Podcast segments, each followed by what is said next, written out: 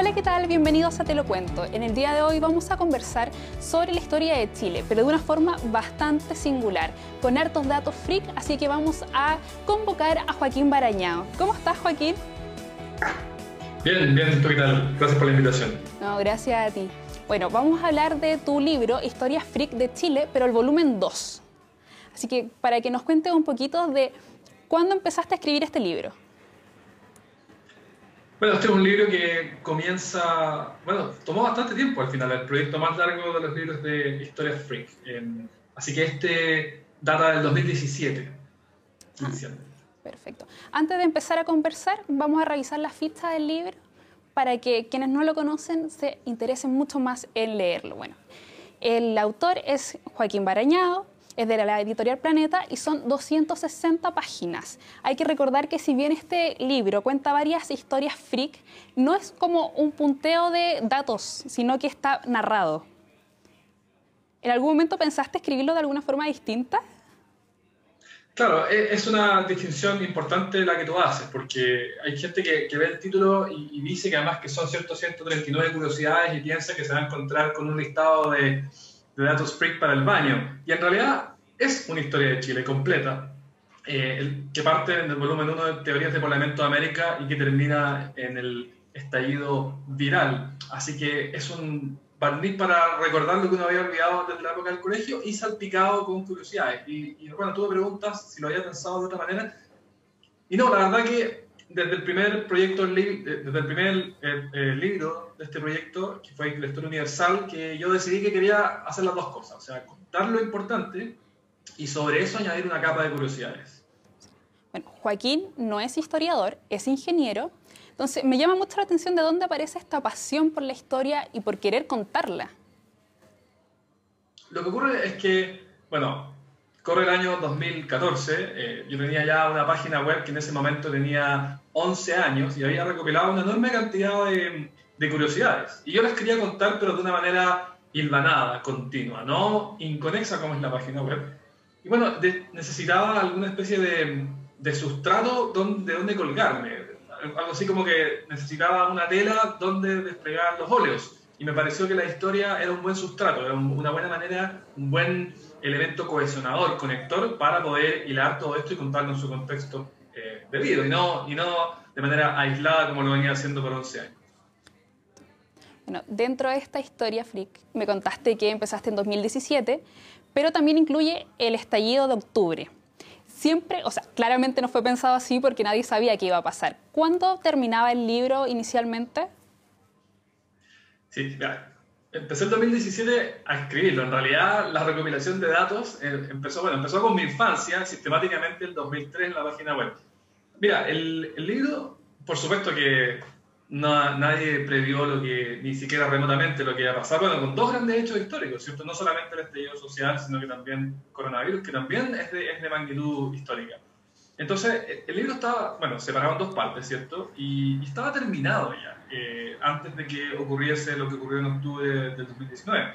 Y el libro ya terminaba y lo que se, lo que se narraba del gobierno Piñera II era brevísimo, era un párrafo y medio, porque no había pasado nada demasiado histórico, llevábamos un año de gobierno, no era tanto.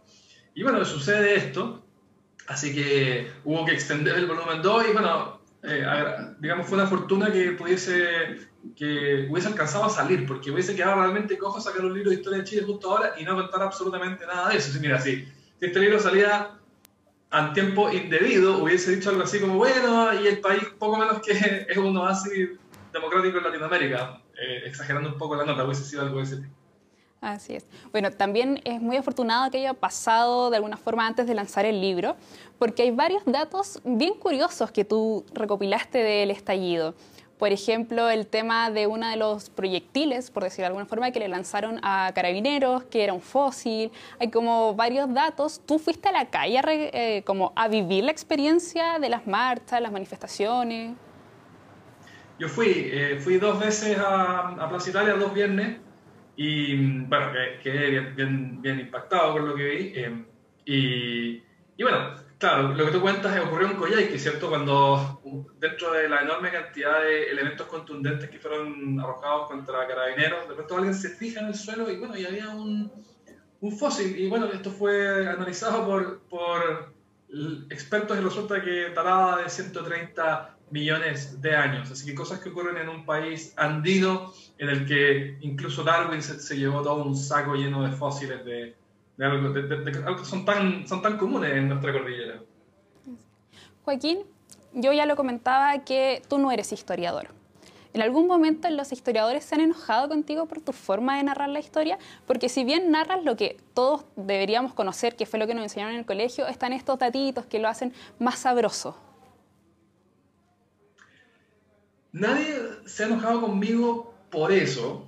Em, y, sin embargo, bueno, en, general, en general no he tenido problema con los, con los historiadores. Eh, yo creo que principalmente porque es importante que uno conozca sus atribuciones y sus limitaciones. O sea, yo no presumo de serlo y, y por lo tanto no presumo de entregar material inédito, de hacer investigaciones nuevas. Lo que yo hago es divulgar pararme a hombros de gigantes de lo que otros historiadores han recopilado, de lo que otras personas han desempolvado y contarlo de otra manera, con otros énfasis y con otros tonos. Mira, lo único que hay inédito en el libro em, es, bueno, una historia de cuando Raúl Reti, bueno, el mismo del informe Reti, el mismo quien se batió a duelo con Salvador Allende, en algún momento, durante todo el conflicto con los comunistas durante el gobierno de Gabriel González Videla, entonces él estaba a cargo de lanzar una bomba de ruido en La Serena que tenía como objetivo eh, aumentar la sensación de, de caos provocado por, por, el comunismo. Así que es el único dato inédito del libro, el resto es divulgación y por lo tanto, bueno, más podría un, pienso yo, un historiador eh, molestarse si lo que uno está haciendo es, tomar el trabajo de ellos y, y bueno, y rebarajarlo y contarlo de otra forma. Bueno, me contabas que la página viene de hace mucho antes, pero ¿de dónde nace esa inquietud por, conocer datos freak? O sea, porque para mí eres el que más sabe de datos freak, es muy entretenida tu página, son curiosidades que de repente uno escuchó por ahí, pero quedaba hasta ahí, Y nadie quiso como llevarlo más allá. Yo creo que esta pregunta tiene dos tipos de respuesta. La primera es, hay una una pulsión natural, personal, un interés por recopilar esto. Em, y eso es algo que me ha acompañado toda la vida. O sea, yo siempre he almacenado curiosidades en la cabeza. Y otra cosa diferente, bueno, ¿en qué momento uno decide poner esto por escrito y presentarlo al mundo a través de esta gran vitrina que es Internet? Y eso es algo que, bueno, nace el año 2003 porque yo decidí que saber hacer páginas web era una disciplina valiosa para el siglo XXI, era algo que había que saber. Entonces, bueno, comencé a aprender a hacer páginas web eh, de la peor manera posible, con blog de notas, así programando una cosa que hoy día nadie hace. Eh, para que se hagan una idea, es algo así como quien dice, ya quiero construir una casa, pero la persona comienza a fabricar los ladrillos yendo a buscar la arcilla. Es como así de, de primitivo el método que yo estaba abordando. Y, y bueno, entonces, ¿qué pongo en esta página web que estoy aprendiendo a diseñar? Y el pretexto fueron los datos curiosos porque es algo que yo tenía en la cabeza. Hace poco me había llegado un correo electrónico con un, stock adicional de datos curiosos. Y bueno, con el tiempo me fui olvidando del objetivo de aprender a hacer páginas web, porque hoy día en realidad se venden, volviendo a la analogía, se venden casas prefabricadas que funcionan perfecto y son gratuitas. Y me concentré totalmente en el contenido. Así que ese es el origen de datosfreak.org. Y bueno, han transcurrido 17 años y ya van más de 5.200 datos curiosos. Yo creo que es la mayor base de datos curiosos de habla hispana. Ese es un dato curioso también, saber que es la mayor fuente de datos curiosos. Oye, eh, esto me hace pensar mucho en los más jóvenes, los que están en el colegio, que puedan leer tus libros eh, con cosas divertidas, porque como lo comentábamos, tienen estos datos que le dan como ese sabor a la historia, que básicamente es lo mismo que nos enseñan en el colegio, pero con datos divertidos. También me hacía pensar en los más chiquitines que cuando están aprendiendo a leer, como que cuentan, ¿sabías que la paloma es el animal más procrastinador del mundo? Entonces tiene eh, como harto interesante para los jóvenes lectores. ¿Cómo es tu público?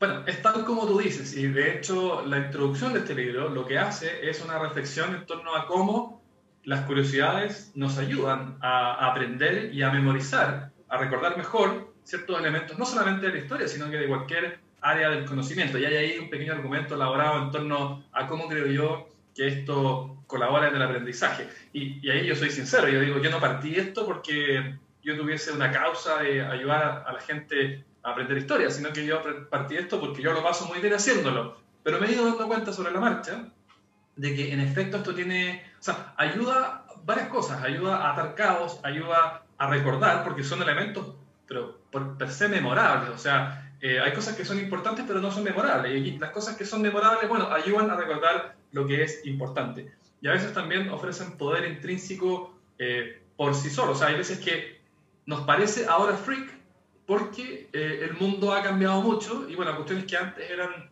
normales dejan de serlo y eso entonces te habla de cómo cambian, de cómo cambian, cómo cambian los tiempos, cómo cambian las costumbres. Em, así que, em, bueno, ¿y qué, tipo de público me preguntas tú? De todo, en general, es, bien, es bien poco de nicho, esto es bien general, eh, un libro de historia contado de esta, de esta manera. Hay personas, por ejemplo, mayores, que inicialmente les choca un poco el título, Freak. ¿Qué es esto, Freak? Entonces pareciera que, eh, que es una cosa, digamos, eh, que no, poco rigurosa, que es algo... Pero en realidad, bueno, están todas las, referencias bibliográficas, es algo que tiene todo el rigor del mundo, eh, solamente que he contado con otro tono y, con un lenguaje que, bueno, eh, las personas mayores no están habituadas, pero normalmente, bueno, terminan entrando, después de un rato, entrando en la lógica. En, en particular, este libro, el de Historia de Chile, a diferencia de, los otras, de las otras historias freak, está escrito en chileno. Y es algo que yo me había propuesto desde el comienzo, los otros libros están en castellano internacional, pero este está lleno de chilenismos porque yo quería que fuera una especie de un guiño, eh, un, un, guiño donde un chileno le está hablando a otro chileno y sabemos que si otra persona de fuera viene y lo toma, bueno, a veces se va a perder un poco con algunas expresiones o con, o con algunas palabras específicas. Eh, así que todo tipo de público. Así es. Bueno, lo que tú mencionabas es súper importante como tiene estos datos, eh, es más fácil recordar. En mi experiencia en el colegio, la historia del 73 me fue muy fácil porque tenía muchos mitos. Con eso yo me acordaba, por ejemplo, el tema de las amantes, de, la, de lo fiel que fue Pinochet antes del 11 de septiembre. Entonces fueron puros datos que a uno se le van quedando porque son claramente curiosidades.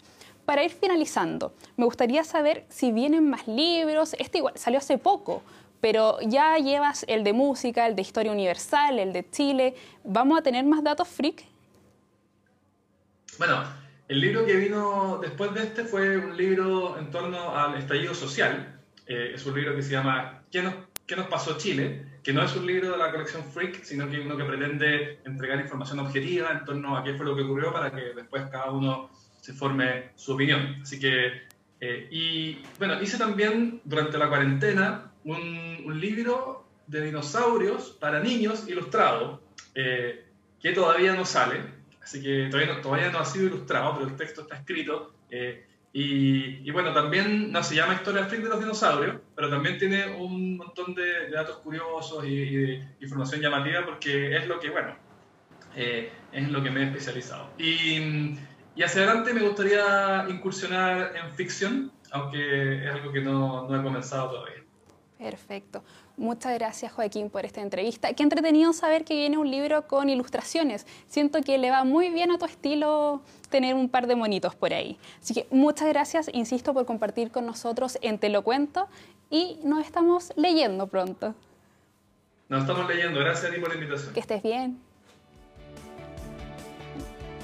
Muchas gracias a todos ustedes también por acompañarnos en este nuevo capítulo. Recuerde que puede ver las ediciones anteriores en nuestras redes sociales, arroba megapluscl.